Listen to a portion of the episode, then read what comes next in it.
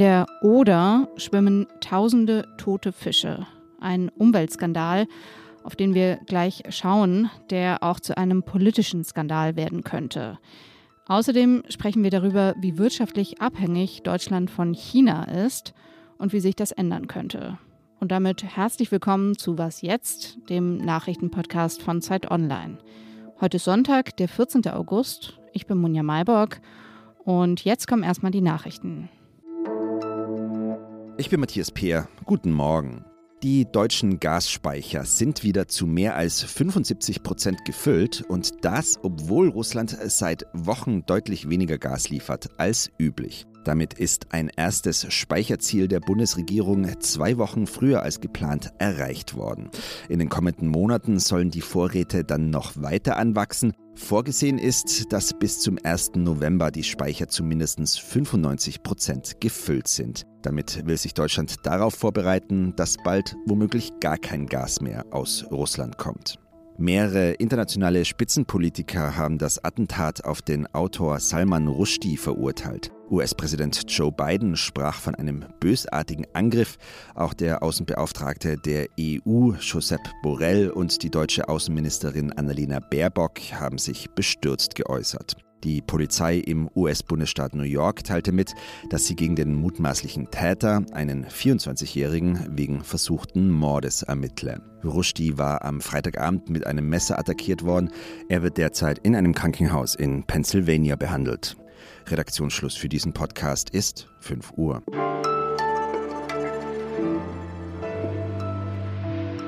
Tonnenweise tote Fische sind in dieser Woche in der Oder gefunden worden.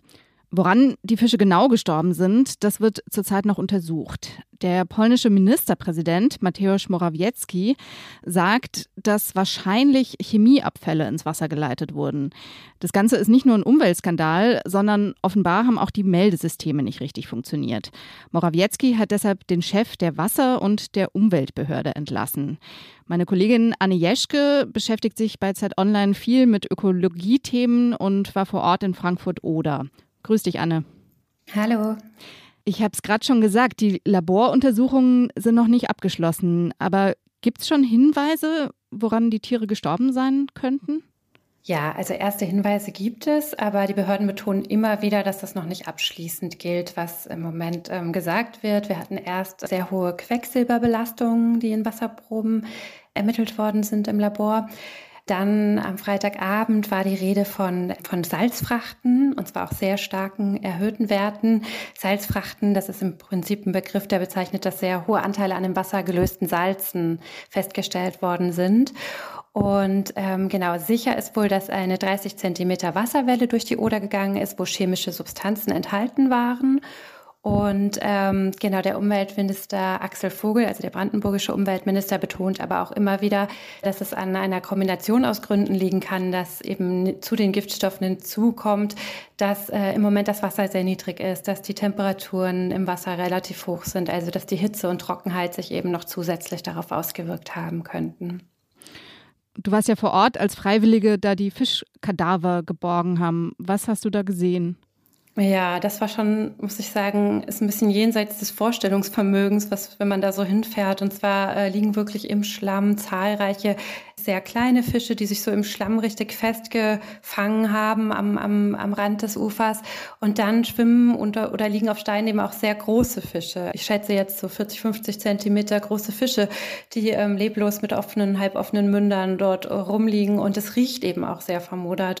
Also es war schon kein appetitlicher Anblick, das ist, glaube ich, klar. Und das war, äh, war schon äh, also ein harter Einsatz für die freiwilligen Helferinnen und Helfer. Es gibt ja Berichte, ähm, wonach es schon im Juli auf der polnischen Seite der Oder tote Fische gegeben haben soll. Was weiß man denn darüber, was jetzt da in den Meldeketten schiefgelaufen ist? Ja, ich finde, in den Meldeketten schiefgelaufen klingt nach allem, was man bis jetzt weiß, sogar ein bisschen euphemistisch, weil mhm. ähm, bis jetzt klingt es auf deutscher Seite so, als hätte es gar keine Meldung gegeben. Ja. Also Bund und Land und auch tatsächlich der äh, Oberbürgermeister von Frankfurt-Oder waren wirklich auch sehr ja sehr fassungslos, dass sie selber erst durch die toten Fische vor Ort und durch Meldungen aus äh, polnischen Medien davon erfahren haben, dass es möglicherweise ein, eine Art Chemieunfall oder eben eine Straftat mit Chemie gegeben haben könnte. Das gab aber den Angaben nach keinerlei offizielle Meldungen darüber. Weiß man schon, welche Folgen das langfristig haben kann? Ja, das sind im Moment alles noch sehr vorsichtige ähm, Vermutungen, die da genannt werden. Der ähm, Umweltminister hat aber ganz klar schon gesagt, dass es vermutlich Jahre dauern wird, bis sich die Oder selber davon erholen wird. Es ist davon auszugehen, dass es lange dauern wird, bis die Fischbestände sich erholt haben, was auch daran liegt, dass kleinere Lebewesen vermutlich genauso ähm, betroffen sind von diesem Gift und äh, damit das Futter der Fische ja auch eingegangen ist. Das ist natürlich eine riesige Katastrophe für die Oder und die Tiere und die Menschen am Wasser. Danke dir, Anne. Gerne.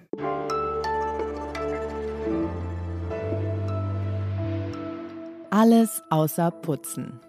Es ist immer noch Sommer, es ist warm. Was gibt es da Schöneres, als schwimmen zu gehen? Auf die Idee sind Sie vielleicht schon selbst gekommen. Mein Wochenendtipp heißt deshalb Kraulen lernen. Ich selbst nehme mir das schon länger vor. Auf Zeit Online ist gerade eine wunderbare Anleitung zum Kraulen erschienen mit Videos und Tipps von einem Schwimmtrainer. Und ich habe diesen Schwimmtrainer, Stefan Hellwig heißt er, gefragt, was denn das Wichtigste ist beim Kraulen. Das Wichtigste, wenn ich kraulen lernen will, ist, dass du dich lang machst. Länge läuft. Heißt, abdrücken, Arme über den Kopf strecken und richtig, richtig lang machen. Und mit der Körperspannung kann ich dann anfangen, ins Kraulschwimmen reinzugehen. Ich bin oft nach einer halben Bahn Kraulen aus der Puste und da hat mir Stefan Hellwig diesen Tipp gegeben. Nimm die Hektik aus dem Beinschlag raus, weil es einfach die meisten Leute dreschen mit ihren Beinen ins Wasser rein und machen mit den Armen fast gar nichts, was sie natürlich total ermüdet. Das andere wäre tatsächlich, der Kopf wird gehoben statt gedreht. Weil das haben wir aus dem Brustschwimmen so drin. Und sobald ich den Kopf anhebe, kippen meine Beine hinten runter und es wird noch schwerer und ich sinke sogar noch so ein bisschen ein, dass ich im Zweifelsfall beim Atmen sogar noch Wasser verschlucke. Das ist also so ein kleiner Teufelskreis. Also raus aus dem Teufelskreis und rein ins Schwimmbecken. Ich werde das heute gleich mal ausprobieren.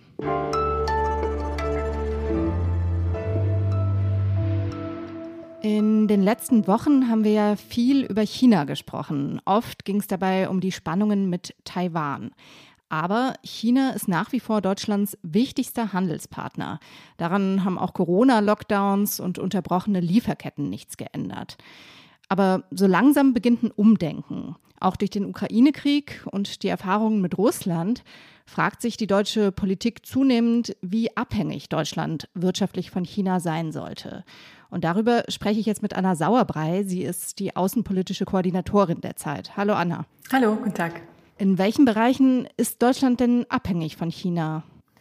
Ja, ein paar Sachen hast du ja schon genannt in sehr vielfältiger Weise. Das sind einerseits äh, Rohstoffe, die aus China nach Deutschland kommen. Und vielleicht besonders gravierend ist, dass da viele Rohstoffe dabei sind, die für Zukunftsindustrien in Deutschland wichtig sind, zum Beispiel für die Chipherstellung oder für die Batterien von Elektroautos, von denen wir ja viel mehr haben wollen, oder auch äh, für Solarzellen.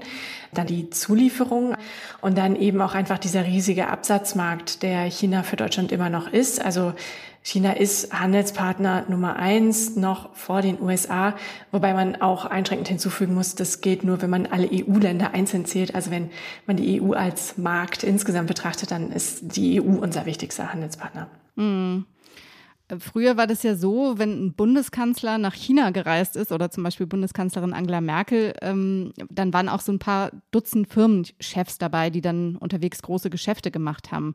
Die Ampelregierung hat jetzt gesagt, sie will eine neue, eine umfassende China-Strategie. Wie will sich die deutsche Politik denn unabhängiger von China machen? Ja, ähm, im Auswärtigen Amt arbeiten Diplomaten tatsächlich gerade an einem neuen Strategiepapier. Ähm, da liefern dann die anderen Ministerien zu, zum Beispiel das Wirtschaftsministerium. Und ein Gesprächspartner im Auswärtigen Amt, mit äh, dem mein Kollege Jörg Lau gesprochen hat, der hat von einer Entmutigungsstrategie geredet. Das heißt, ähm, wenn Politiker oder auch Diplomaten mit Unternehmen zusammenkommen in Gesprächskreisen, Robert Habeck oder auch seine zuständige Staatssekretärin Franziska Brandner, dann äh, heben die viel stärker als früher die Risiken hervor ähm, und zeigen zum Beispiel bei Delegationsreisen auch alternative Märkte auf. Man schaut sich die ganzen Wirtschaftsförderungsinstrumente nochmal an. Deutschland gibt ja Unternehmen, die in anderen Ländern investieren, manchmal Garantien, dass diese Investitionen, sollten sie verloren gehen, dann ersetzt werden. Auch darüber denkt man nach und da sind auch einige in China jetzt nicht mehr verlängert worden. Man investiert in Forschung, also Forschung, die es ermöglichen könnte, wieder europäische Märkte attraktiver zu machen. Und es wird auch darüber nachgedacht, nochmal bei sicherheitsrelevanten Technologien, zum Beispiel bei Komponenten für unsere Mobilfunknetze, nochmal über gesetzliche Verschärfungen nachzudenken. Mhm. Also eine Strategie, die sehr umfassend ist und ganz verschiedene Maßnahmen hat.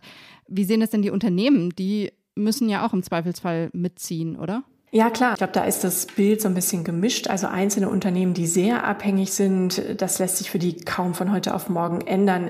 Aber es gibt auch eben die Gegenbeispiele und wir haben ja ein Unternehmen besucht in äh, Thüringen, Atwa, ist ein IT-Unternehmen und die bringen gerade Teile ihrer Fertigung aus Shenzhen in China wieder nach Thüringen, weil sie sagen, wir wollen uns auf diese unzuverlässigen Lieferketten, wir wollen da einfach nicht mehr so abhängig sein. Das Risiko ist uns zu groß.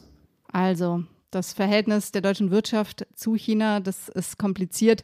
Vielen Dank dir, Anna. Gerne. Bis bald. Und du hast es schon angesprochen, ihr habt einen langen Text zu dem Thema geschrieben. Da kommen noch viel mehr Aspekte vor und den kann ich sehr empfehlen. Der ist in der aktuellen Ausgabe der Zeit zu finden. Das war's für den Moment hier bei Was jetzt? Morgen früh ist mein Kollege Fabian Scheler dran. Und ich, ich verabschiede mich ins Schwimmbad. Wenn Sie mir erzählen möchten, wie es bei Ihnen mit dem Kraulen klappt, dann schreiben Sie mir gern an wasjetzt.zeit.de und alles andere zum Podcast natürlich auch. Ich bin Munja Mayborg und wünsche Ihnen ein schönes Wochenende.